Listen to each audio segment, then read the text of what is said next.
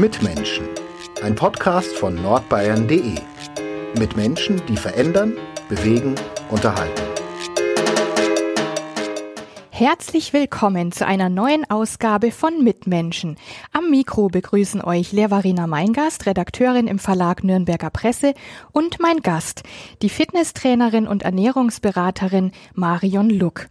Geboren wurde sie in Rheinland-Pfalz, ist später in Erlangen aufgewachsen und lebt heute in Fürth. Sie hat sich einen Namen bei Ninja Warrior gemacht und hatte die erste Ninja Warrior Halle Deutschlands in Erlangen eröffnet. Seitdem ist einiges passiert, davon wird sie uns erzählen und natürlich auch ganz viele Fitness-Tipps mitgeben. Sie hat außerdem auch bei einigen Abnehm- und Sportformaten im TV den KandidatInnen mit Expertentipps zur Seite gestanden. Das wird also eine Folge voller Motivation, Fitness- und Ernährungstipps, aber auch wie man nach Rückschlägen wieder aufsteht und weitermacht. Herzlich willkommen, liebe Marion. Schön, dass du da bist. Dankeschön, hat mich sehr gefreut über die Einladung. Danke, dass ich da sein darf. Ja, sehr gerne. Wo kamst du denn jetzt gerade her? Tatsächlich war ich kurz vorher im wunderschönen Nürnberger Tiergartenwald mit meinen Hunden Gassi und habe das direkt verbunden auf dem Weg hierher. Ah, sehr schön. Zwei kleine Hunde, große Hunde? Ich habe insgesamt sogar drei. Ah. Zwei äh, große und einen kleinen. Das ist natürlich auch schon super, weil es automatisch zu viel Bewegung führt, oder? Ja, bei Wind und Wetter dreimal am Tag muss man als Hundebesitzer raus. Das ist ganz klar. Und ähm, so sehr das Verantwortung ist, so sehr genieße ich das auch. Ich bin gezwungen, rauszugehen in die Natur und mich jeden Tag zu bewegen, egal was der Terminkalender sonst noch so mit mir vorhat. Oh ja. Du hast in deiner Kindheit auch schon ganz viel Sport gemacht, habe ich versucht rauszufinden und nachgelesen. also geritten, Ski gefahren, Fußball gespielt und auch in Leichtathletik einiges äh, gemacht, Staffelsprint und Weitsprung. Mhm.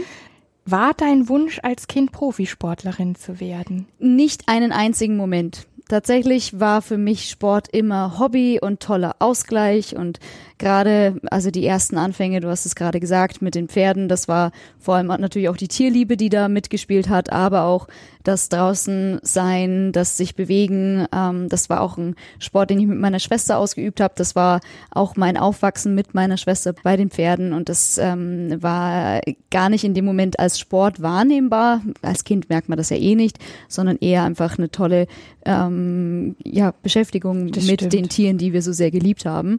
Und ähm, dadurch bin ich aber immer in Bewegung geblieben. Meine Eltern haben uns da auch ähm, gefördert ähm, und uns die, die Weichen gestellt. Meine Eltern sind beide selber aus dem Sport kommend, haben Leichtathletik gemacht. Mein Vater hat noch Fußball gespielt, meine Mama hat noch geturnt. Und da war das normal, dass wir dann natürlich auch verschiedene Sportarten ausprobiert haben. Ich war ganz früher auch mal eine kurze Zeit beim Ballett das war nicht so meins. Da war ich, glaube ich, nur ein halbes Jahr. Das gebe ich offen zu. Es kann, ähm, nicht, es kann nicht alles. Ja, äh, aber sein. das haben wir noch probiert und ähm, dann über Kinderturnen zu Leichtathletik und Co. Fußball hast du gerade gesagt, habe ich gespielt. Ich habe mal eine kurze Zeit Handball gespielt. Dafür war ich aber irgendwie zu klein und zu schmächtig und habe ähm, zu viele blaue Flecke mir eingefangen. Ja, ja. ähm, und dann waren so meine Hauptsportarten im Leben eigentlich oder in der Jugend im Aufwachsen tatsächlich die Leichtathletik und ah, der Fußball. Ja. Und es ist dann bis heute so geblieben, dass so Leichtathletik, Ausdauersachen?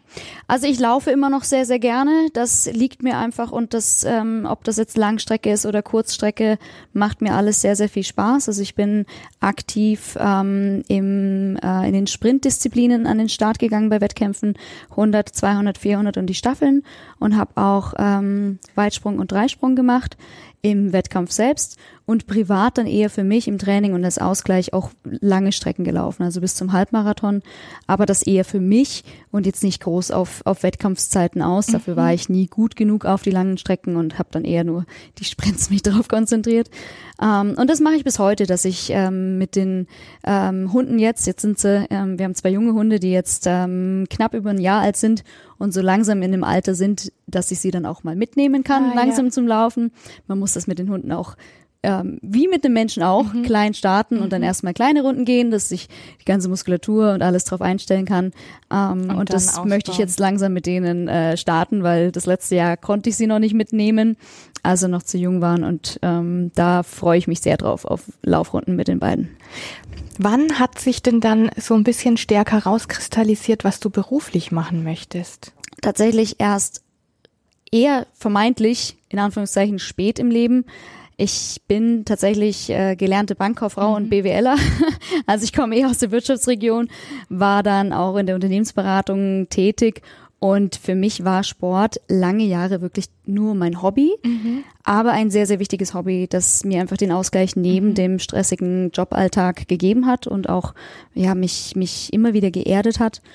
Und ähm, dann habe ich, jetzt lass mich kurz überlegen, 2017 war das erst, also etwa vor sechs Jahren habe ich dann erst den Sport zum Hauptberuf gemacht. Du hast auch Wirtschaftswissenschaften an der Uni in Erlangen, Nürnberg studiert. Genau, ja. Und heute ist dann quasi die perfekte Kombi aus allem, oder? Tatsächlich die, die beste Kombi, die man sich wünschen kann. Ich kenne mich in der Finanzwelt aus. Ich habe gelernt, wie eine Unternehmensbilanz aussehen soll. Und das hilft schon mal ganz arg, wenn man dann versucht, selbst seine Unternehmensbilanz so aussehen zu lassen. Denn wenn ich ähm, das mir alles dann noch schwer erarbeiten müsste und dann nicht wüsste, wie kalkuliere ich zum Beispiel auch meine Preise, was nehme ich denn für eine Stunde Personal Coaching, was ist mein Preis hinter der Ernährungsberatung, wie viel kostet meine Expertise. Das sind alles so Sachen, die sehr, sehr schwer fallen. Und ich habe auch viele äh, Kollegen gesprochen in den letzten Jahren, die sich mit diesem Punkt am allerschwersten tun, mit dem vermeintlich leichten Part dahinter festzusetzen, was ist meine Leistung wert, wenn ich anderen Menschen helfen kann und wie schaffe ich es, dass ich nicht nur jemandem helfen kann, sondern auch noch am Ende des Monats meine eigene Miete zahlen kann. Wie sah denn letzte Woche dein Fitnessprogramm aus, so eine typische Woche? Eine typische Woche beginnt bei mir mit meinem eigenen Training nach meinem ersten Kurs, den ich halte. Also wir fangen montags morgens ähm, mit frühen Kursen um 6.30 Uhr direkt an. Also direkt die ganz, ganz früh Aufsteher, die vor der Arbeit noch äh, schon ihr erstes Workout absolvieren, wovor ich sehr, sehr viel Respekt habe, weil ich um diese Uhrzeit coachen kann aber noch nicht selbst trainieren.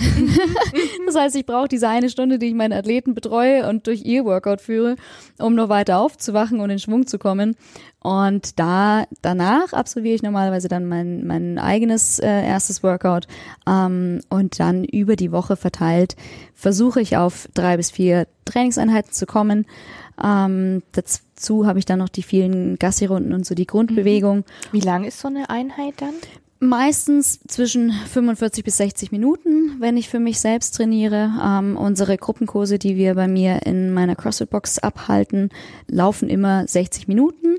Und wenn ich ähm, gerade mir keine Lust habe, mir was eigenes zu überlegen, äh, sondern den großen Luxus wahrnehmen möchte, einfach in einen der Kurse in meiner Box zu gehen ähm, und bei meinen Mitarbeitern äh, die Kurse zu besuchen, dann mache ich da natürlich die ganze 60 Minuten Runde mit.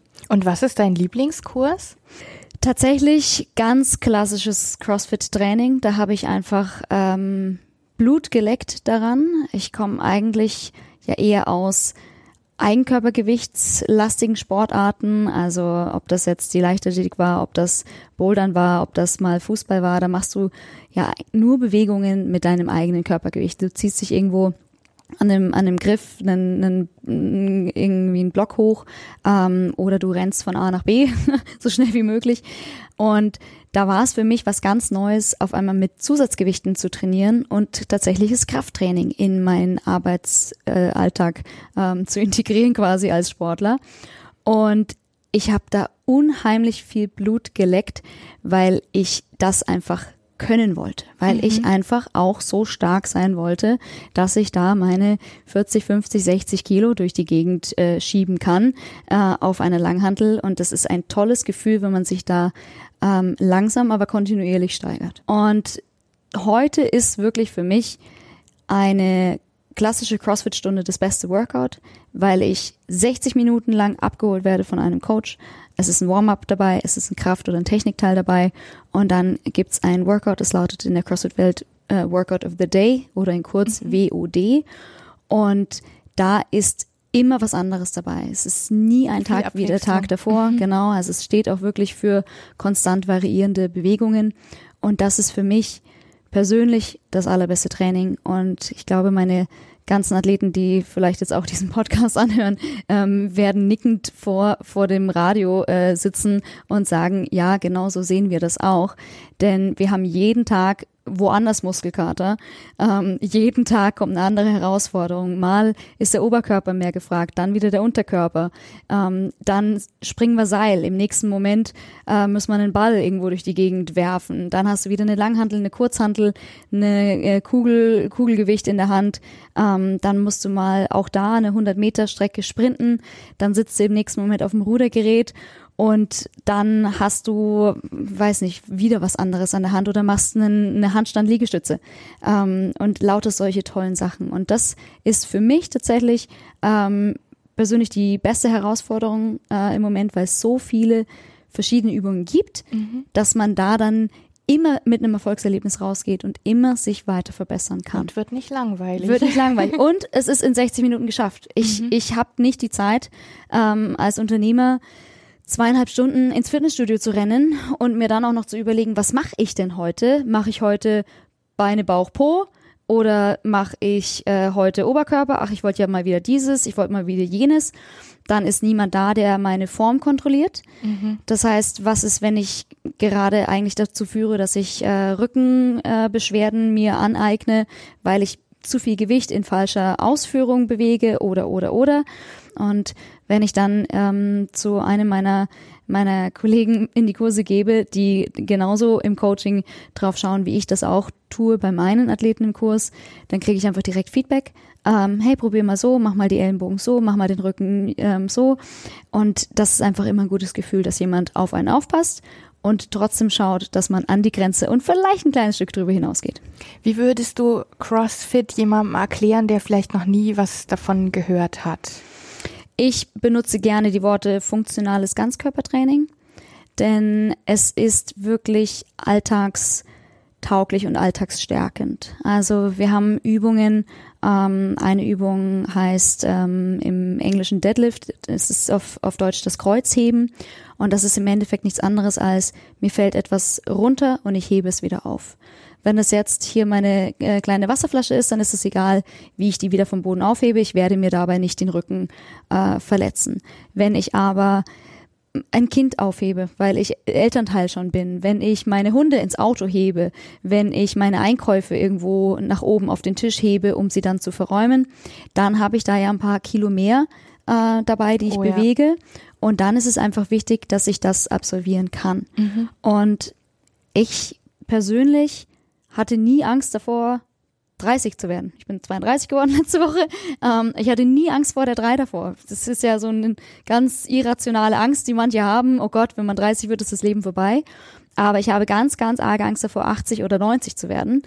Und dann einfach nicht mehr selbstständig meinen Alltag absolvieren zu können. Und deswegen ist es mir ein ganz großes Anliegen, Menschen zu trainieren und auch selbst mich zu trainieren und, und fit zu halten, um immer meinen Alltag schaffen zu können. Und wenn ich jetzt ähm, im Kreuzheben 100 Kilo hochheben kann, dann kann ich hoffentlich im Alter meinen Einkauf, der vielleicht 10 Kilo ähm, wiegt, noch auf die Arbeitsfläche hochheben, um ihn dann in den Kühlschrank verräumen zu können. Und das ist das ist der funktionale Aspekt des Ganzen, ähm, dass ich mich, dass ich es schaffe, mich auf den Boden abzulegen und wieder hoch zu, zu kommen und wieder aufzustehen. Denn hinfallen und aufstehen ist nichts anderes als ein Burpee. Und wenn ich jetzt im Training in einer Einheit 200 Burpees mache über, den, über die Stunde verteilt, dann schaffe ich hoffentlich im Alter den einen Rettenden, wenn ich stürze, zum Telefon, um den Notruf abzusetzen. Mhm, ja. Und so sehe ich Fitness. Ich sehe das nicht als, wer hat äh, die definiertesten Muskeln und wer ähm, hat den perfektesten Körper oder wer kann zum äh, Bodybuilding-Wettkampf antreten und sich mit brauner Farbe an, anmalen. Das ist nicht mein Ziel, ähm, sondern mein Ziel ist es, meinen Alltag, mein Leben gesund absolvieren zu können, Mhm. nicht außer Atem zu sein, wenn ich ein paar Treppenstufen hochgehe, ähm, meinen Eltern in ihrem Garten zur Hand gehen zu können, wenn die neue Terrasse gebaut werden muss oder oder oder. Und das ähm, kann CrossFit und das eben kompakt komprimiert in eine Stunde, dass man mit der Zeit wirklich so, so, so fit wird. Dein Studio in Erlangen heißt Live and Lift CrossFit mit e- einer CrossFit-Box. Ähm, beschreib doch mal die Schwerpunkte oder, oder was macht dein Studio aus? Wir sind eine sehr, sehr nette Gemeinschaft und haben ganz viel Spaß miteinander. Da kommen ganz tolle Menschen zusammen aus so unterschiedlichen Alters- und, und Gesellschaftsstrukturen. Es ist mir vor kurzem beschrieben worden als judgmentfreie Zone von einem neuen Mitglied. Das fand ich Sehr ein gut. ganz, ganz großes Lob und, und ich, mich ehrt das total, dass das jemand über mein Studio sagt.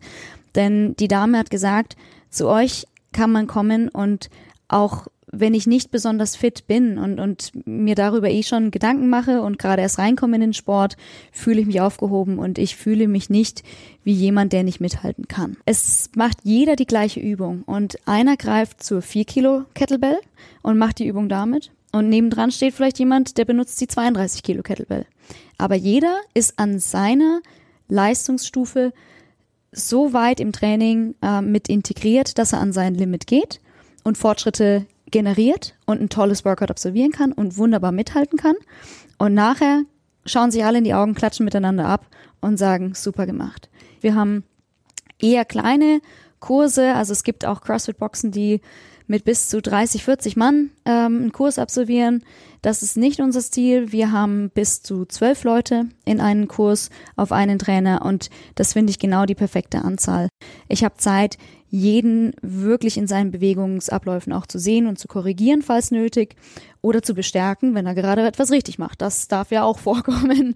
Ähm, also wir wollen ja nicht nur die Fehler korrigieren ähm, und äh, dann hofft der Athlet, na ja, jetzt hat sie heute zu mir nichts gesagt, dann habe ich es hoffentlich richtig gemacht, sondern auch in dem Moment möchte ich hingehen und die Zeit haben zu sagen, hey, genauso wie du es machst, super, die sind ja richtig gut geworden, deine Bewegungen, mach weiter, bleib dran. Und ich halte ganz viel davon, die Menschen zu bestärken und nicht ihnen einen Dämpfer zu geben. Denn für ganz viele Menschen ist Sport weiterhin Überwindung, die vielleicht nicht so damit natürlich aufgewachsen sind, für, wie ich es durfte. Und diese Schritte zu gehen und da in so einer Gemeinschaft anzukommen und vor anderen Leuten ans Limit zu gehen. Das bedeutet, einen hochroten Kopf zu haben. Das bedeutet, dass die Mascara vielleicht irgendwo hinfließt, wo sie nicht hingehört. Das bedeutet, dass ich Schweißflecken am T-Shirt habe. Oh Gott, das sieht jemand. Vielleicht, so blöd das jetzt klingt, wir sind zwei Frauen gerade untereinander. Vielleicht schwitzt sogar mein Po. Oh Gott. Und dann, dann sieht jeder diese Flecken und oje, oje. Das macht man in einem normalen Fitnessstudio vielleicht nicht oder traut sich nicht so weit zu gehen in der Trainingsintensität, dass wirklich auch dann entsprechend ähm, die Fitness gesteigert wird. Und in unserer tollen Gemeinschaft in der CrossFit-Welt, und da darf ich für all meine Kollegen deutschlandweit und, wel und weltweit, die CrossFit-Boxen besitzen, mitsprechen, ist das alles erlaubt und niemand wird über dich lachen. Und niemand wird sagen, ach, guck mal, der hat sogar Schweißflecken.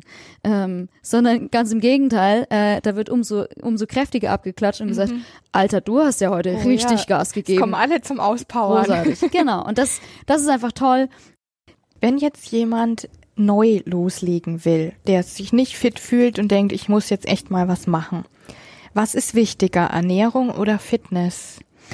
Die Kombination aus beidem eigentlich. Also ich würde gar nicht ähm, eines dem anderen vorziehen, denn ohne, wenn ich nicht anfange, in Bewegung zu kommen, dann werde ich nie in Bewegung kommen. Wenn ich aber auch nicht anfange, meine Ernährung zu optimieren, dann werde ich auch keinen Fortschritt machen. Also ich habe tatsächlich Klienten, die bei mir in die Ernährungsberatung neu durchstarten, denen ich sage, versuche in der ersten Woche vielleicht weniger zu trainieren und vorsichtig zu sein, denn dein Körper geht jetzt erstmal vielleicht einen gewissen Entgiftungsprozess durch. Es kann gut sein, dass du, wenn wir dir gewisse Lebensmittel in Anführungszeichen wegnehmen und die Wassermenge erhöhen, die du zu dir nimmst, dass du dann mit Kopfschmerzen, mit ein bisschen Kreislauf ähm, schwanken oder oder oder ähm, darauf reagierst. Das dauert meistens maximal vier Tage, dann ist das alles überstanden, dann hat der Körper sich daran gewöhnt und nimmt die neue Ernährung dankbar an und, und reagiert sogar mit deutlich mehr Energie und, und deutlich mehr Wohlbefinden und deutlich mehr Regenerationsfähigkeit, die auch bedeutet, dass der Schlaf sich verbessert. Aber es kann eben sein, dass die erste Woche dann vielleicht ein bisschen weniger mhm. trainiert wird. Und dann soll das aber gerne immer im Gleichklang laufen. Und gibt es trotzdem Kunden, die nur in die Ernährungsberatung zu dir kommen? Ja, ja, ja, die gibt es auch, die vielleicht ein anderes Training irgendwo absolvieren oder tatsächlich in Anführungszeichen nur Spaziergänge mit einfügen und einfach über die Alltagsbewegung ähm, dafür sorgen, dass ihr Grundverbrauch auch ansteigt und die damit Bombenergebnisse haben. Denn was ein Irrglaube ist, ist, dass, naja, jetzt habe ich ja drei Stunden trainiert, jetzt kann ich ja den Burger und die Schokolade essen. Dem ist leider nicht so. Wir haben keine Möglichkeit, eine schlechte Ernährung wegzutrainieren. Geht einfach nicht. Also ich habe wirklich einen ähm, hohen Grundverbrauch, weil ich eine gewisse Muskelmasse mitbringe und mit jedem Gramm ähm, Muskelmasse steigt der Grundverbrauch. Ich gehe dreimal am Tag mit meinen Hunden spazieren. Ich äh, trainiere drei bis viermal die Woche kräftig. Ähm, und mache dann noch, mein, mein Job selbst ist auch ein körperlicher, das heißt, selbst wenn ich nur in Anführungszeichen meinen Job ausübe, nämlich coache, bin ich ja permanent in Bewegung, mache Übungen vor, hebe Gewichte genauso hoch. Das kommt ja alles noch mit dazu. Und trotzdem ähm, komme ich in Summe auf einen Verbrauch von vielleicht 2500 Kalorien am Tag. Und dann war es ein sehr aktiver Tag. Und wenn ich dann aber mich von einem Liter Cola ähm, und Burger, Pommes und Co. ernähren würde ähm, und dann noch den Cappuccino mit Vanilla, äh, Caramel, Drizzle, Sonst you name it, äh, dazu nehme, dann ähm, habe ich einfach keine Chance, das abzutrainieren. Und deswegen ist die Ernährung der erste oder der wichtigere Schritt in der langfristigen Geschichte, um ein Gewicht zu erreichen, das man dann auch halten kann. Und der Sport ist ganz, ganz wichtig ähm, für das Drumherum, für die Gelenkbeweglichkeit, ähm, zur Vorbeugung von einer Kalkschulter und Co. hilft eigentlich am allerbesten nur die Bewegung. Es hält die Bänder elastisch, ähm, es stärkt die Muskulatur, es hält das Bindegewebe straff, was bei uns Mädels ja auch immer sehr wichtig ist, aber auch bei jedem anderen. Ähm, es sorgt für feste Knochen und gibt den tollen Benefit dahinter, aber ähm, ganz getreu dem Motto Shit in, Shit out, ähm, müssen, muss die Ernährung mit angepasst werden, um langfristig mhm. das Ziel erreichen zu können. Wie läuft dann so eine Ernährungsberatung ab? Über wie viele Wochen erstreckt die sich? Sehr unterschiedlich ähm, und gar nicht so pauschal zu beantworten, denn es kommt immer darauf an, wer kommt mit welchem Startgewicht und was ist das Zielgewicht. Also wenn ich jetzt jemanden habe, der sagt, Mensch, ich habe ähm, vor vier Monaten ein Kind bekommen und ich habe noch äh, 15 Kilo ähm, Babyspeck ähm, mit auf den Rippen und das würde ich gerne wieder loswerden und zu meinem alten Gewicht äh, kommen. Oder aber genauso müssen ja nicht immer nur die, die Damen genannt werden, sondern einfach ein Herr, der sagt, Mensch, ähm, ein bisschen so ein Bäuchlein habe ich, viel ist es nicht, eigentlich bin ich schlank, aber 10 Kilo dürften es schon weniger sein.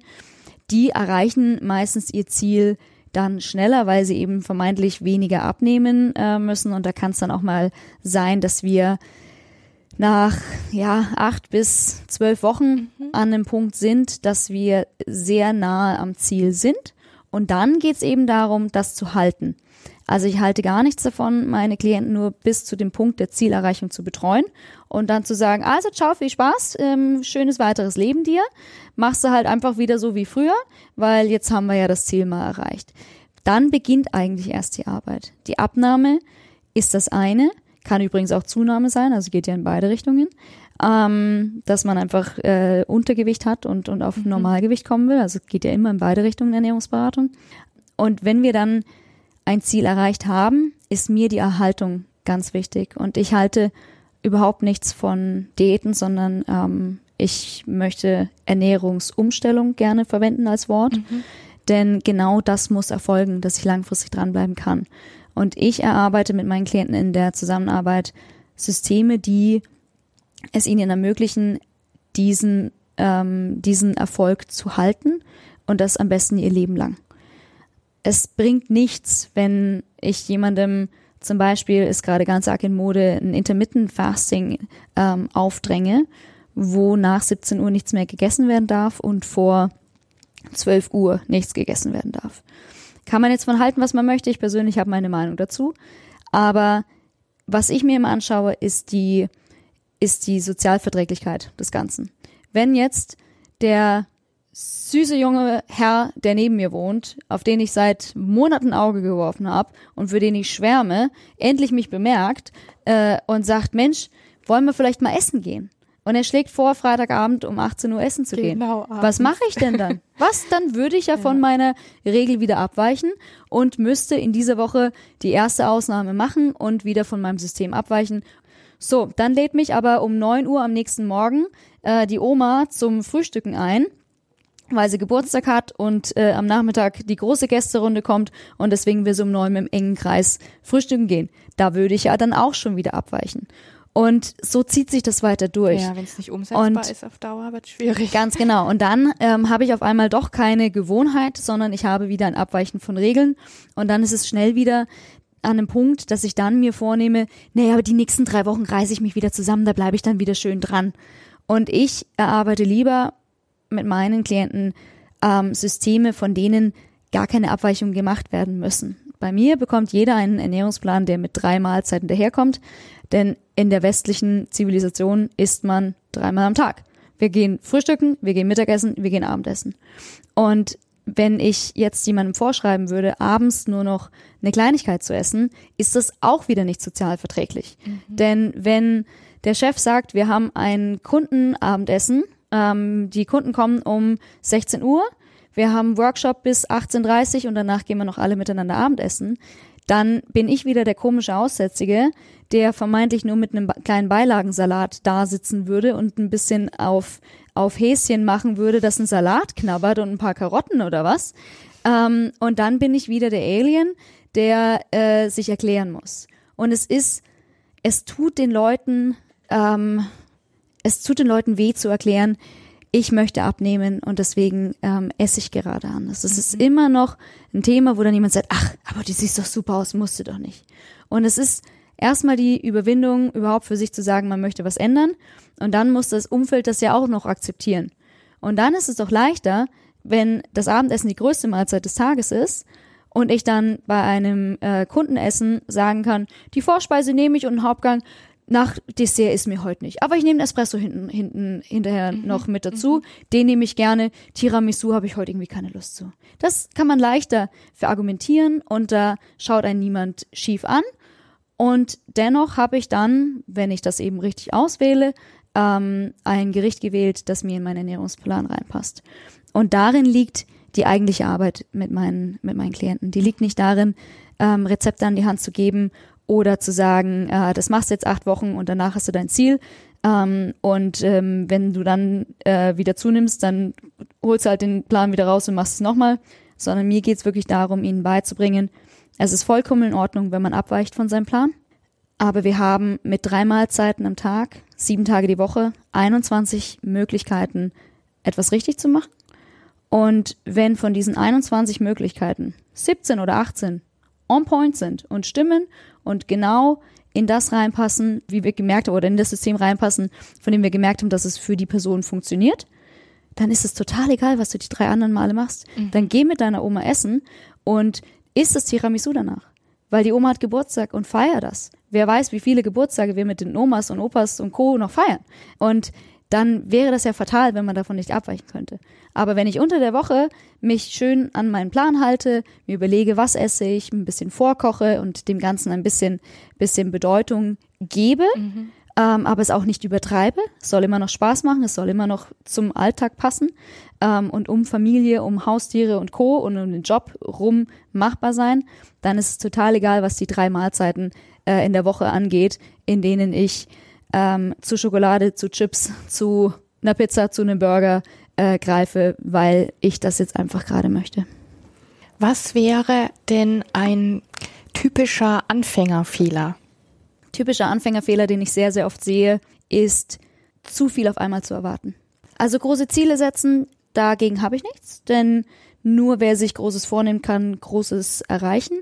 Aber immer mit dem Bewusstsein, du hast die letzten zehn Jahre vermeintlich deinem Körper etwas angetan und nicht auf ihn geachtet.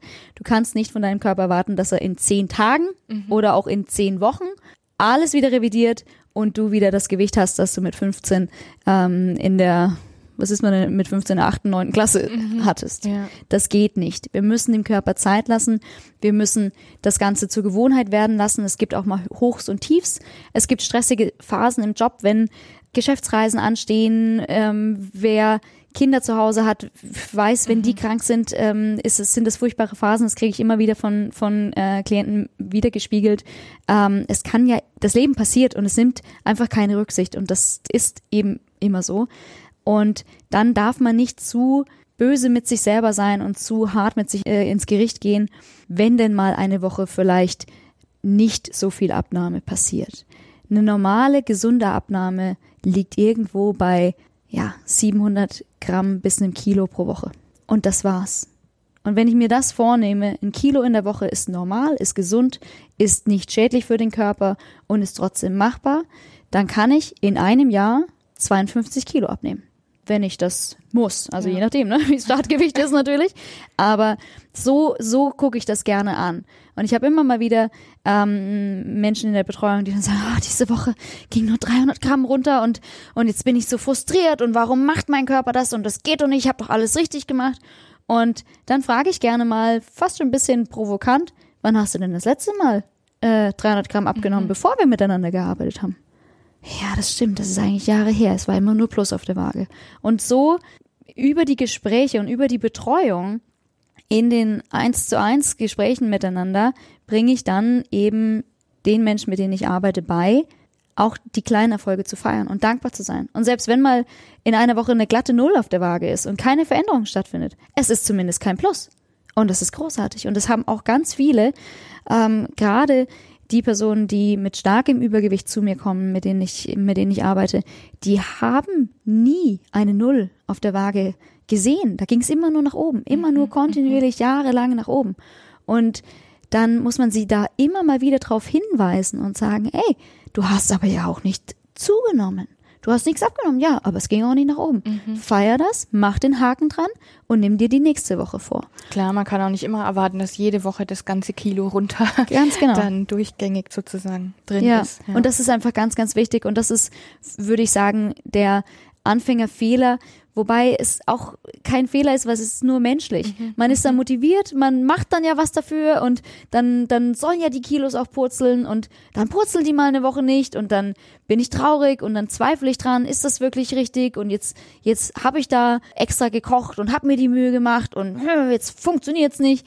Und das ist eben das, was ich dann immer wieder bestärkend mitgebe, dass ich einfach sage, gib dir ein bisschen Zeit, und nimm alles dankbar an. Sei deinem Körper dankbar dafür, dass er vielleicht nur 200 Gramm losgeworden ist. Und glaube mir, in der nächsten Woche wird er dich überraschen. Und dann sprechen wir eine Woche später, oh, es sind 1,2 Kilo runter und es war so toll und oh, du hast genau alles richtig gesagt und ach, letzte Woche war ich aber auch blöd. Und das ist so wichtig. Deswegen gebe ich persönlich keine Ernährungspläne raus, ohne Betreuung. Mhm. Also wer nicht, so blöd das klingt, gewillt ist, mit mir zusammenzuarbeiten und tatsächlich dann auch Feedback zu bekommen und und ähm, und zu geben, ähm, der wird von mir keinen Plan erhalten. Ich könnte damit wahnsinnig viel Geld verdienen, wenn ich einfach einen Plan rausgebe und sag, mach. So, und dann passiert folgendes, nach drei Tagen hat der, ähm, der Mensch äh, drei Fragen. Mhm. Die kann aber niemandem stellen, weil er keine Betreuung dazu hat. Dann ist er frustriert. Dann geht noch eine Woche rum ähm, und dann sind, sind wir bei zehn Fragen und äh, an, an fünf Tagen hat er schon abgewichen vom Plan und hat das schon gar nicht mehr ähm, eingehalten. Und nach drei Wochen liegt mein Ernährungsplan irgendwo in der Schublade und wird nie wieder rausgeholt. Dann hat der Mensch nichts davon und ich habe auch nichts davon, denn dann nachher ist die Reputation auch an, auf meiner Seite geschädigt und dann sagt jemand, ja, ich habe mit der Marin zusammengearbeitet, hat mir gar nichts gebracht. Und deswegen bin ich da überhaupt kein Fan von, von diesem vermeintlich leichten äh, Geldverdienen mit, mit, mit der Ernährung und vergebe das nur im Bündel, dass ich dann auch wirklich da durchhelfen kann mhm. durch diese ersten Fragen und, und das in eine Gewohnheit bei ihm übergehen lassen kann Wenn jetzt es vorkommt, dass jemand sagt, ich habe alles umgestellt und auf alles geachtet, ich mache viel Sport und ich esse sehr gesund und trotzdem ist man auf so einem Plateau oder hat das Gefühl, man kommt nicht runter. Was würdest du sagen, wo drückt dann meistens der Schuh? Es kann oftmals dann sein, dass der Körper sehr übersäuert ist dass wir einfach äh, zu viele saure Lebensmittel zu uns genommen haben mhm. ähm, und das Säurebase-Gleichgewicht äh, nicht mehr besteht im Körper. Saure Lebensmittel sind ähm, zum Beispiel tierische Eiweiße, ob das jetzt Fleisch ist, ob das ähm, Milch ist, was auch immer daherkommt, ähm, ebenso wie ähm, Nudeln, Reis, solche Lebensmittel wie Brot und ähnliches. Und das sollte immer sich die Waage halten mit basischen Lebensmitteln, die, da kannst du alle Gemüsesorten dazu zählen, ähm, oder auch Kartoffeln sind basisch unterwegs. Das sollte immer eigentlich das Basische überwiegen. Und wenn ich mit meinen Leuten an so, an so ein Plateau stoße, dann sind das meistens meine, meine, mein erster Punkt, dass wir das mal anschauen. Das kann man ganz easy über einen ähm, Urintest zu Hause selber machen. Es gibt so mhm. Teststäbchen, die es in jeder Apotheke gibt, mit der man selber zu Hause ohne Arzt und alles prüfen kann, wie steht's um meinen Säurebasehaushalt mhm. im Körper. Und das macht man am besten morgens im Morgenurin, ähm, wenn noch eben kein äh, keine Wasserzusichtnahme ähm, das Ganze verfälscht, dann hat man ganz guten Gefühl dafür. Ein übersäuerter Körper kann nicht oder nur sehr, sehr schwer abnehmen. Also das sollte immer versucht werden. Dadurch, dass wir schon auch auf genau solche Lebensmittel absichtlich ähm, umstellen, gibt sich das eh über die Zeit. Es kann am Anfang sein, dass es noch das Ganze ein bisschen äh, erschwert und dadurch, dass vielleicht ein, zwei, drei Wochen dauert, bis wirklich der Stoffwechsel in Schwung kommt und der Körper das dankbar annimmt, aus den Eiweißen äh, die Energie bereitzustellen und nicht mehr aus kurzkettigen Kohlenhydraten wie Nudeln. Mhm. Also so die typische Pasta-Party vor zum Beispiel meinen Leichtathletik-Wettkämpfen weiß man einfach, bringt schnelle Energie, aber die ist auch schnell wieder weg. Mhm. Aber es ist für den Körper leichter, daraus Energie herzustellen. Aus Eiweißen und Fetten ist das deutlich schwerer, aber langfristig die bessere Variante der Energiebereitstellung. Und das ist so ein typischer Punkt, den ich dann anschaue mit, mit meinen Klienten und auch die Wasserzunahme, also die Wasseraufnahme. Ähm, denn wir brauchen 30 bis 35 Milliliter Wasser pro Kilo Körpergewicht am Tag. Rein um den Wasserhaushalt zu decken, den wir brauchen. Da habe ich jetzt aber noch nicht zusätzlich trainiert, da war ich noch nicht mhm. wandern, da war ich noch nicht ähm, mit den Kindern in der Trampolinhalle und bin mitgesprungen oder so. Also alles, was ich da noch an extra Aktivität hinzufüge zu meinem ähm, Tagesablauf, sollte dann noch mehr Wasser getrunken wer äh, werden um da dafür zu sorgen, dass eben auch die Nährstoffe an den Stellen ankommen im Körper, wo sie hin sollen, die Gifte ähm, ausgeschieden werden können. Auch Wassereinlagerungen kann man mit Wassertrinken entfernen. So mhm. absurd das mhm. klingt, mhm. aber ich kann Wasser mit Wasser bekämpfen, weil der Körper dann Wasser einlagert, wenn wir zu wenig trinken. Weil er denkt, er muss es speichern. Ganz genau, weil der Körper eigentlich noch auf Neandertaler äh, denke ist und alles das speichert, was wir ihm nicht geben. Das heißt, die Wassermenge, und davon, da rede ich jetzt wirklich, wenn ich Wasser sage, von reinem Wasser. Also ohne dann noch irgendeinen Sirup mit rein oder irgendwas, vielleicht eine Zitrone, dass ja. der Geschmack passt, aber das ist es dann auch schon. Das braucht unser Körper unbedingt. Und damit kann ich auch Heißhungerattacken bekämpfen. Wenn ich ähm, Heißhunger habe, ist das oftmals eine Dehydrierung des Körpers. Und dann will er was, dann hat er ein Verlangen. Mhm. Und das kann ich oftmals mit, mit Wasser gezielt bremsen. Oder auch diese typischen Hungerattacken zwei Stunden nach dem Mittagessen, ähm, die dann auch vielleicht zu einem Plateau führen, wenn ich denen nachgebe. Äh, das ist oftmals nur ein Abfall der Insulinkurve, ähm, also des Blutzuckerspiegels im Körper, der Heißhunger auslöst. Wenn ich dann sowas erwarte und das weiß, und ich, das sage ich eben meinen Leuten, dass sie darauf mehr achten sollen, die trinken dann zwei große äh, Gläser Wasser und gehen fünf Minuten um den Block äh, spazieren, mhm. um sich abzudenken mhm. und siehe da, der Hunger ist weg. Mhm. Und das sind so die zwei Dinge, Übersäuerung und ähm, Wassermenge. Also ich trinke meine vier bis sechs Liter Wasser am Tag. Ähm, und im Sommer wahrscheinlich noch mehr. Ja, und klar, ich habe ein sehr, sehr aktives Leben, aber zweieinhalb bis drei Liter sollte jeder, der am Büro ähm, Schreibtisch sitzt und einen Bürojob macht, trotzdem zu sich nehmen am Tag.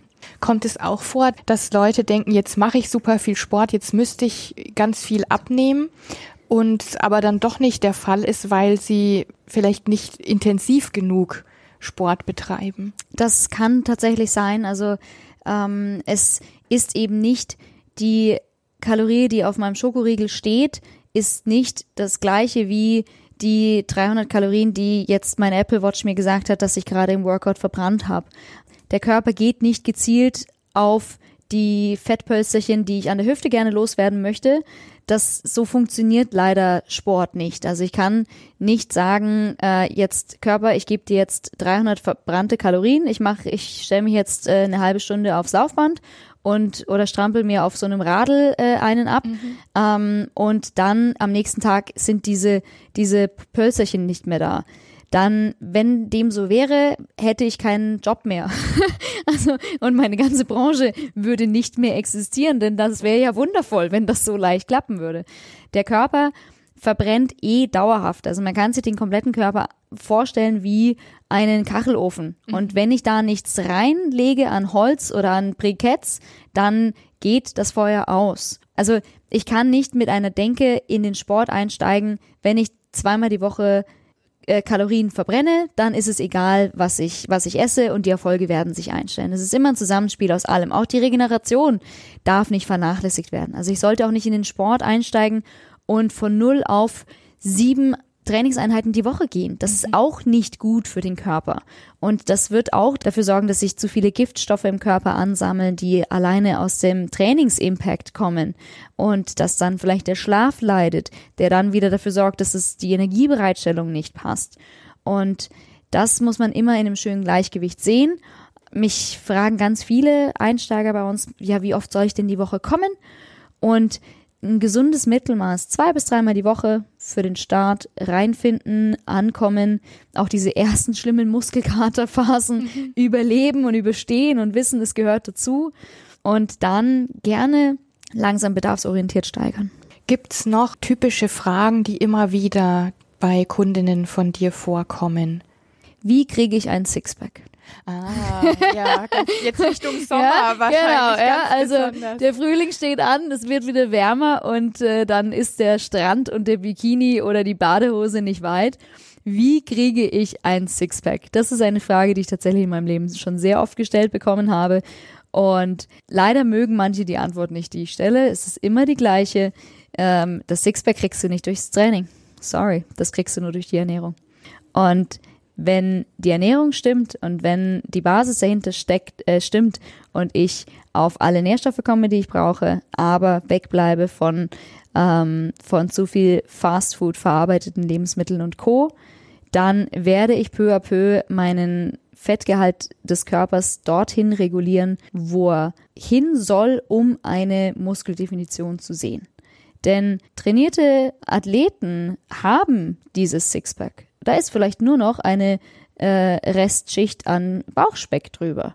Was auch einen ganz, ganz großen äh, Einfluss hat, ist nicht nur mit bei Ernährung sind wir immer schnell bei Essen, mhm. aber wir sind ja auch bei Trinken. Und über die Wassermenge haben wir gerade gesprochen, aber die Alkoholaufnahme und das, der Alkoholkonsum spielt einen ganz, ganz entscheidenden äh, Faktor. Und wenn ich gerne dieses Sixpack zum Sommer haben möchte, dann ähm, ja, würde ich durchaus den einen Aperol Spritz äh, oder das Bierchen am Feierabend ähm, definitiv mal weglassen und dem Körper diese zusätzlichen Kalorien, die wir nicht brauchen ähm, und die Giftstoffe auch, die dahinter stecken, äh, eher mal wegnehmen und dann mal schauen, was passiert. Das heißt, wer hin und wieder Alkohol trinkt, hat keine Chance auf ein Sixpack. Hin und wieder ist immer eine, eine schwierige schwierig, da dann eine Nummer dahinter zu, mhm. zu stecken, was ist normal im Alkoholkonsum und was ist nicht mehr normal. Ähm, ich finde, das ist eh ein schwieriges Thema. Ähm, man will dann ja auch niemandem auf die Füße treten.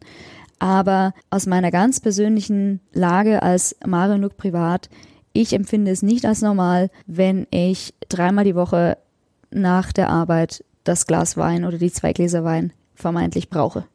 Das finde ich ist schon deutlich zu viel wenn ich am Wochenende nach einer Wanderung in, in den Biergarten einkehre und dort ein kühles Radler trinke, mach das und dann ist das sicherlich äh, Genuss.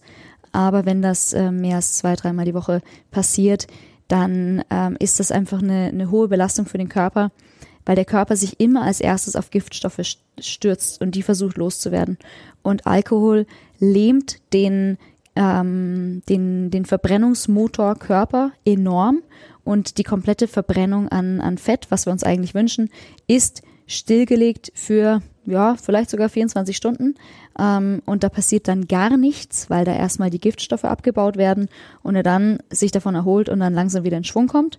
Und wenn ich dann, dann habe ich vielleicht einen Tag dazwischen und dann kommt vielleicht die, das nächste Glas Wein ähm, und dann bin ich direkt wieder in den nächsten Teufelskreis. Mhm.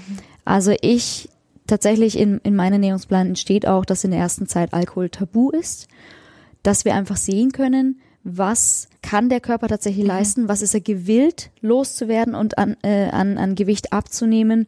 Ohne blockiert zu sein. Ohne ne? blockiert zu ja. sein, ganz genau. Mhm. Weil es ist immer schwierig, Rückschlüsse zu schließen, wenn man zu viele Dinge in Anführungszeichen zulässt. Woran hat es jetzt gelegen? Weil dann, dann kommen meine Klienten zu mir und sagen, ich habe die Woche nichts abgenommen, warum nicht? Und dann muss ich ja eine schlaue Antwort liefern. Und je, je geringer wir die, die Ausweichmöglichkeiten halten, desto leichter ist es dann, einen Punkt zu finden, an dem arbeiten wir in der nächsten Woche. Dann war vielleicht dieses eine Lebensmittel für dich nicht das Richtige. Probier mal die Alternative. Mhm, mhm. und wenn ich dann zu den Lebensmitteln und zu der äh, Grundbewegung und zu der Schlafanalyse, die wir auch mitmachen, die wir auch immer mit anschauen und zu was war denn in der Familie los, was war in der Psyche los. Also auch das mhm. ist, hat einen großen Einfluss. Wenn ich todunglücklich bin im, im Job und, und, und ähm, mies gelaunt 40 Stunden die Woche verbringe, dann ist das ja auch was, was den Körper belastet. Ein belasteter Körper, ein gestresster Körper kann auch wieder nicht abnehmen. Und wenn ich dann noch Giftstoffe wie Alkohol hinzufüge, dann ist es umso schwerer. Es spricht weder was dagegen, drei Mahlzeiten die Woche von diesen 21, die wir vorhin mal angesprochen haben, als Kuchen, Pizza, Chips zu haben. Und es spricht genauso wenig was dagegen, mal äh, abends zu einem schönen Essen ein Glas Wein zu trinken. Mhm. Aber eben alles in Maße.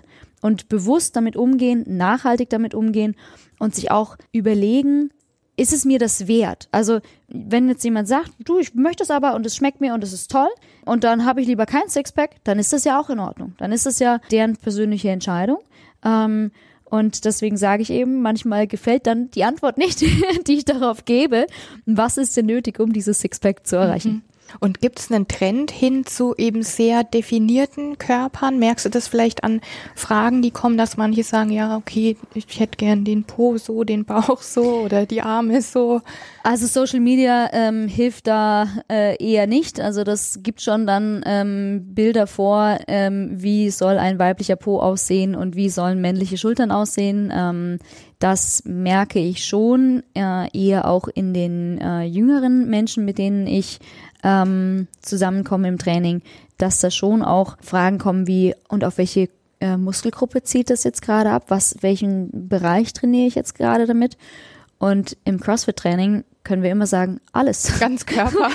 weil, Überall. Es ist immer alles. Wenn du, wenn du den Bauch dazu nicht anspannst, ähm, wird die Übung nicht gehen. Wenn die Beine nicht mitarbeiten, wenn die Arme nicht mitarbeiten, wenn die Schultern nicht mitmachen, ähm, dein Po wird mitarbeiten, äh, sogar deine Waden, die Fersen, alles macht gerade mit.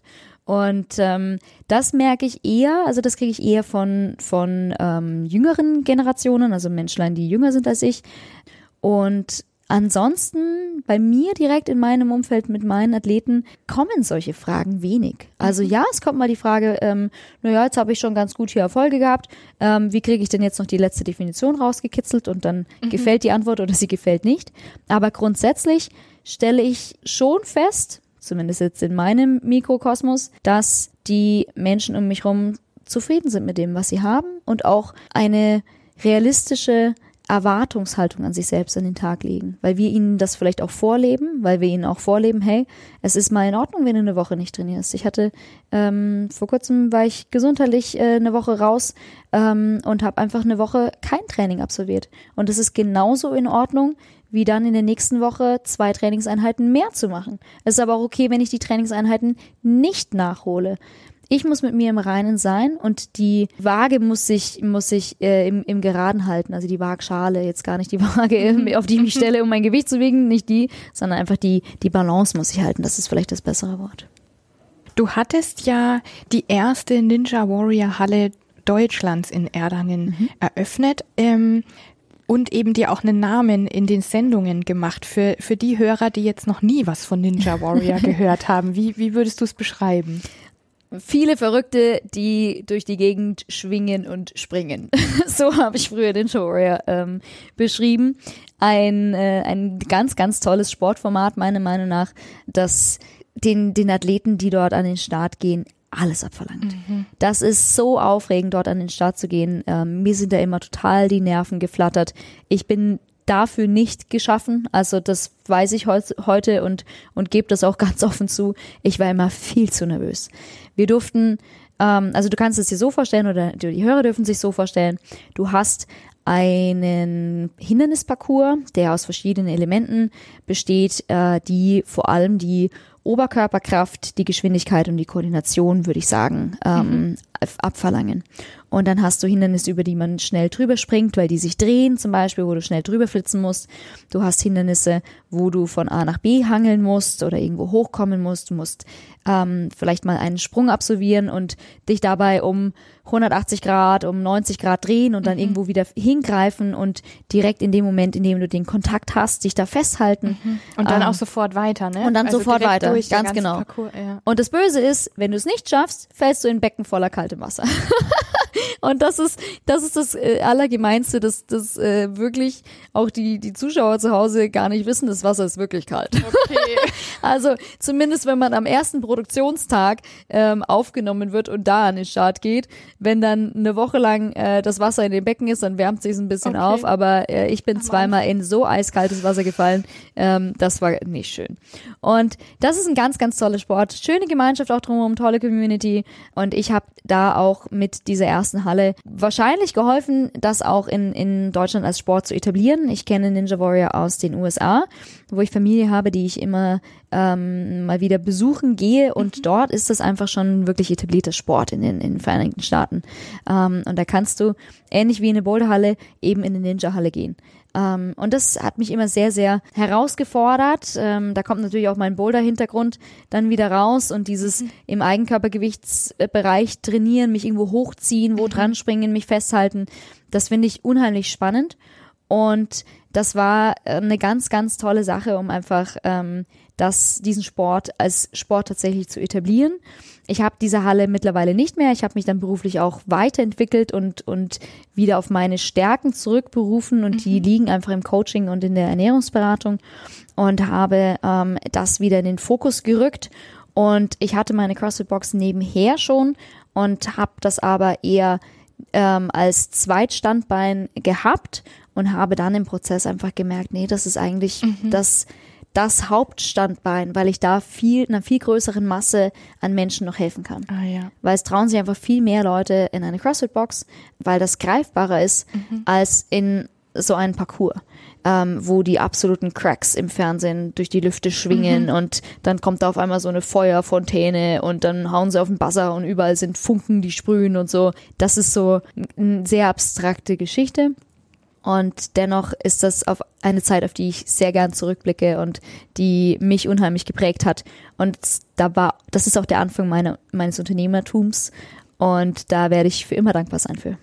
Du warst damals eben im Fernsehen bei Ninja Warrior 2018 in, in der mhm. dritten Staffel und seitdem hat man dich aber auch noch ein paar Mal im Fernsehen gesehen.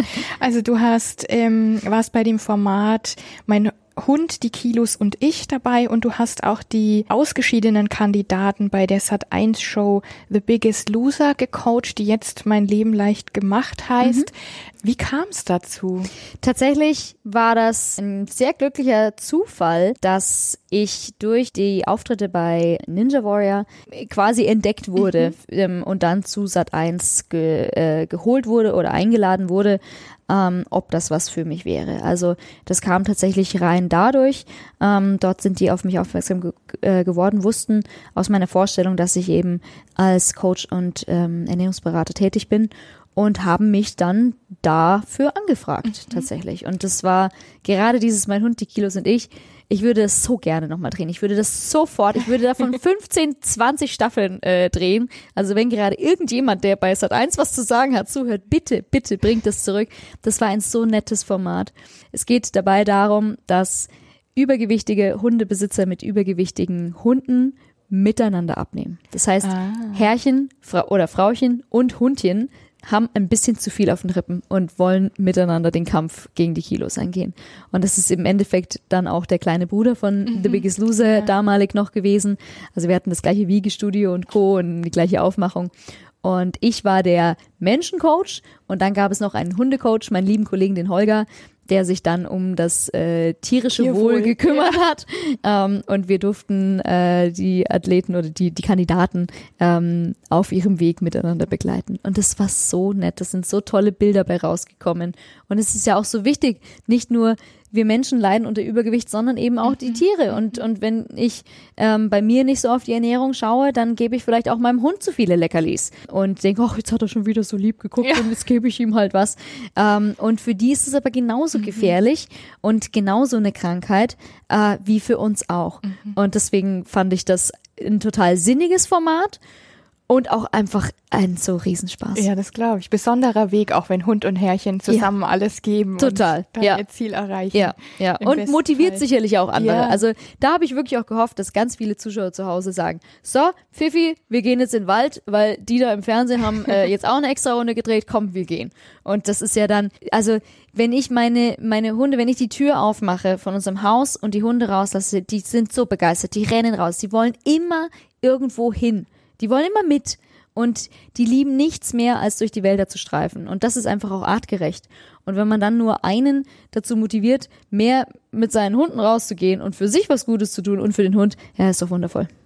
Bei The Biggest Loser oder Mhm. Leben leicht gemacht ähm, wiegen die Kandidaten ja auch viel, also eben bis zu, ich glaube, fast 200 Kilo ja, manche. Sogar drüber.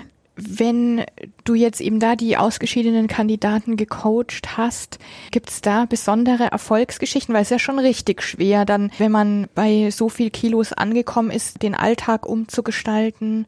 Definitiv und es war eine ganz, ganz tolle Herausforderung, weil ich finde das ganz, ganz wichtig. Wenn jemand mit äh, 220 Kilo daherkommt, dann braucht dieser Mensch Hilfe. Also alle Body Positivity Vibes in Ehren. Jeder soll sich bitte in seiner Haut wohlfühlen.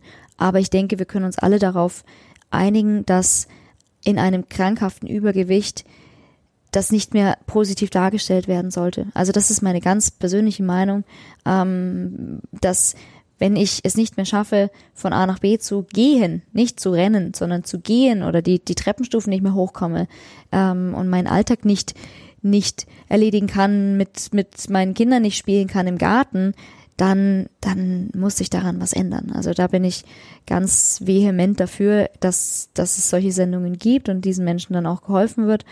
Und ja, das war auch gar nicht so eine leichte Aufgabe, ehrlich gesagt, denn diese Kandidaten waren dann ausgeschieden und haben dann fast schon wieder aufgegeben gehabt. Ist ja auch ein Frust. Genau, ne? jetzt, jetzt hatte ich endlich was und jetzt ging's Ja. endlich und dann bin ich in, in der ersten, zweiten, dritten Woche ausgeschieden. Und ähm, das, die haben sich unendlich gefreut über diese zweite Chance, dass ich sie, ich sie dann in dieser Online-Staffel von The Biggest Loser weiter betreut habe. Sie eben nicht wieder auf sich allein gestellt waren. Und das war eine ganz tolle Erfahrung und wir haben da wirklich nochmal Bombenergebnisse äh, geliefert. Meine Kandidaten hatten dann auch die Chance zurückzukehren ins Hauptcamp und ich habe die Besten aus meinem Team dann dort auch auf Naxos wieder abgeliefert quasi und wieder in die Hauptstaffel zurückgeschickt. Und ähm, mit dem Ziel vor Augen waren die auch wirklich gewillt, alles zu geben. Und es gibt ähm, immer das, das normale große Finale, wo ähm, die Kandidaten, die bis zum Schluss in der Sendung sind, äh, die besten drei oder vier gegeneinander antreten und dann wird der Sieger ähm, gekürt. Es gibt aber auch immer noch das sogenannte kleine Finale, wo der beste Kandidat, der schon ausgeschieden ist, der dann aber noch bis zur Finalshow am meisten abgenommen hat, auch nochmal einen Preis gewinnt. Und meine liebe Karina, die ich im Online-Team betreuen durfte als Kandidatin, hat es tatsächlich geschafft, dieses kleine Finale zu gewinnen, obwohl sie die erste war, die ausgeschieden ist. Oh wow. Und das finde ich einen ganz, ganz tollen Erfolg. Das ist eine junge Mutter, die sich immer um jeden kümmert. Um jeden, jeden in den Vordergrund stellt und sich hinten angestellt hat. Und das war mir ein so großes persönliches Anliegen, ihr zu helfen. Und da habe ich dann im Finale eine so wunderschöne, wundervolle, vor Stolz auf sich strotzende Frau stehen sehen, die gesagt hat, schaut mich an, schaut, was ich geschafft habe. Die hat grandiose 42 Kilo abgenommen Wow. in diesen 20 Wochen, die wir sie betreut haben und hat so hart sich das erarbeitet. Jedes Kilo war so, so hart verdient und sie hat das unendlich toll gemacht und das hat mich super stolz gemacht. Und das sind einfach Erfolge, die aber nicht nur in der Fernsehwelt vorkommen, sondern die, die funktionieren auch im normalen Leben, wenn keine Kamera draufgehalten wird, mit anständiger Ernährung dahinter, mit einer gewissen Disziplin, weil Motivation habe ich auch nicht zum Training. Ich habe Disziplin und gehe deswegen zum Training. Und ich habe Disziplin und halte deswegen meine Ernährung ein. Ähm, wenn ich nur trainieren würde, wenn ich jetzt motiviert wäre, ja, dann würde ich wahrscheinlich so zehnmal im Jahr trainieren. Ne? Wenn ich sage, jetzt habe ich mal richtig Bock, äh, richtig ins Schwitzen zu geraten. Und so sehr ich meinen Sport liebe, es ist eher die Gewohnheit. Und es ist eher das, was mich weiterhilft, weil sonst meine Lieblingsathleten äh, aus der Box sagen, dich haben wir schon lange nicht mehr im Training gesehen, was ist denn da los? Komm, machst du eigentlich auch noch was oder stehst du hier nur rum und, und sagst uns, was wir zu tun haben? Und das sind so diese kleinen, ähm, kleinen äh, Sticheleien, die dann gut tun, wenn man eben dann mal diesen Weg in so eine Gemeinschaft gefunden hat, denn die hilft dann auch weiter dran zu bleiben. Gerade bei einem langen Weg, also eben da Ernährungsumstellung und, und Fitness, wo man vielleicht bei Null angefangen hat oder eben auch viele Kilos abnehmen will, bleiben ja zwischendrin eben so, sowohl so Frustpunkte, was wir hatten, nicht aus oder auch mal emotionale Tiefpunkte und Rückschläge. Was rätst du in so einem Fall? Wie schafft man es, nicht aufzugeben? Das Umfeld ist ganz entscheidend. Also wenn mein Partner, meine Familie nicht mich darin unterstützt, kann es nicht klappen. Also wenn ich zweifelnd nach Hause komme und, und sage, oh, die Woche habe ich nichts abgenommen und, und das ist doch blöd und ich, oh, ich würde am liebsten aufhören, ich habe keine Lust mehr. Wenn dann der Partner, die Familie sagt, ja, ich glaube, das ist auch nichts für dich und, und äh, wir haben auch keine Lust mehr, den Brokkoli zu essen, den du kochst und koch doch wieder eine Lasagne oder oder können wir jetzt endlich wieder Pizza bestellen, dann ist natürlich man man leicht geneigt zu sagen, ja, dann koch mal kein Brokkoli mehr. Das heißt, da versuche ich dann auch immer oder frage ich dann auch immer, wer lebt noch mit dir im Haushalt? Also machst nur du die Ernährungsumstellung oder oder macht dein kompletter Haushalt mit? Denn das ist das ist ähm, absolut kriegsentscheidend in dem Moment. Denn wenn die Familie mit an einem Strang zieht und ob das jetzt nur der, der Partner ist oder ich zu Hause mit fünf Kindern bin, wenn alle das so sehen, dass das gut wäre, dass wir auf die Gesundheit achten und gesünder werden als Familie, dann sind die Erfolgschancen gleich deutlich größer. Das wäre mal, mal Schritt Nummer eins, dass auch nicht die, die beste Freundin neidisch ist auf den, auf das schöne neue Gewicht, das man vielleicht hat, ähm, und insgeheim sich denkt, naja, das würde ich auch gerne haben, aber den Schritt noch nicht gehen kann in dem Moment und noch nicht gehen möchte, da muss man auch immer ein bisschen aufpassen, ob dann nicht ein wohlgemeintes, ja, das brauchst du ja gar nicht, das siehst ja eh gut aus so. Ähm, ist das dann fördernd oder nicht fördernd? Da muss man auch immer ein bisschen sein, sein Umfeld einfach hinterfragen. Ist das wirklich gut gemeinter, ernst gemeinter Ratschlag? Oder hätten sie es gerne, dass man, dass man nicht mehr bei diesem Plan dabei ist und nicht mehr an sich arbeitet, weil dann könnte man ja vermeintlich selber ins Licht gerückt werden und sich denken, naja, vielleicht sollte ich auch mal was tun. Und das ist dann auch so eine Wohlfühl- oder so eine Komfortzone, die vielleicht in einem Freundeskreis oder im Familienumfeld herrscht. Und wenn dann einer versucht, daraus auszubrechen und dann sagt, nee, du, ich, ich trinke im Moment keinen Alkohol, danke, ich ähm, will den Wein nicht, ich ähm, hast du vielleicht ein Wasser für mich oder einen Tee oder sowas, dann braucht man schon Stärke. Wenn dann kommt, ja, wieso trinkst du jetzt den, den Wein nicht, isst du jetzt die Pizza nicht, wieso nimmst du jetzt da keine Snacks? Ach, mach dir doch nichts vor und, und sowas. Da ist es dann ganz, ganz wichtig, dass alle mit einbezogen sind. Und auch alle müssen ja nicht einem beistimmen und das, das toll finden, aber zumindest einem auch nicht im Weg stehen. Ja. Das ist einfach ja, wichtig. total. Oder dass man, dass die Person vorher drüber spricht, was sie Genau. sich als Unterstützung wünscht oder so. Ja. Und das auch, wenn so ein Spruch natürlich gut gemeint ist, ne? Ja. wenn man jetzt das Ziel hat oder sich ein Ziel gesteckt hat und das verfolgt, dann hilft es natürlich wenig, wenn Genau. jemand anders sagt, Gut hey, gemeint das brauchst du gar nicht. Das Ist Ziel. ja auch nicht immer gut gemacht, genau. genau. Und, und das ist so ein Punkt, ähm, am besten alle mit einbeziehen. Und ein Satz, den ich jedem in meinem Umfeld sage und aber auch mir selbst manchmal sagen muss und aktiv mir sage, ist, auch Scheißtage enden um Mitternacht. Und dann Haken dran und am nächsten Tag weitermachen. Und wenn es einfach nicht anders geht und der Chef ge genervt hat, der Freund die Freundin genervt hat, mal in einem Stau stand, jemand seinen Parkplatz geklaut hat, das Auto eine Schramme hat oder, oder, oder und einfach der Tag beschissen gelaufen mhm. ist. Ja, mein Gott, dann isst die Pizza und dann mach den Haken dran, wenn dir das hilft, den Tag zu überleben. Dieser Tag endet um Mitternacht, genau wie die guten auch. Und dann gibst du dem nächsten Tag die Chance, besser zu werden. Und dann nicht drüber grämen und sagen, ach ja, und jetzt habe ich ja schon zwei Tage diese Woche, habe ich ja, war es schon richtig blöd und ich habe es nicht einhalten können, sondern einen Tag nach dem nächsten betrachten. Wenn die Woche zum Beispiel noch ein zu großer Zeitraum wäre, dann gehe ich tageweise vor. Und ich gebe dann auch gerne die Hausaufgabe, äh, nimm dir ein kleines Notizbuch und schreib auf, drei Sachen, die waren heute gut und mach dir am Ende des Tages ein Smiley mit lachendem Mund, mit geradem Mund oder mit Mund nach unten ähm, und bewerte deine Tage selbst und mach einen Haken dran, lass es weg, der Tag ist eh gelaufen. Und dann, dann musst du dich jetzt auch nicht, nicht schlimmer darstellen, als, als du bist oder, oder auf dich böse sein. Haken dran, morgen geht's weiter. Das ist doch ein sehr, sehr schönes Schlusswort, würde ich sagen.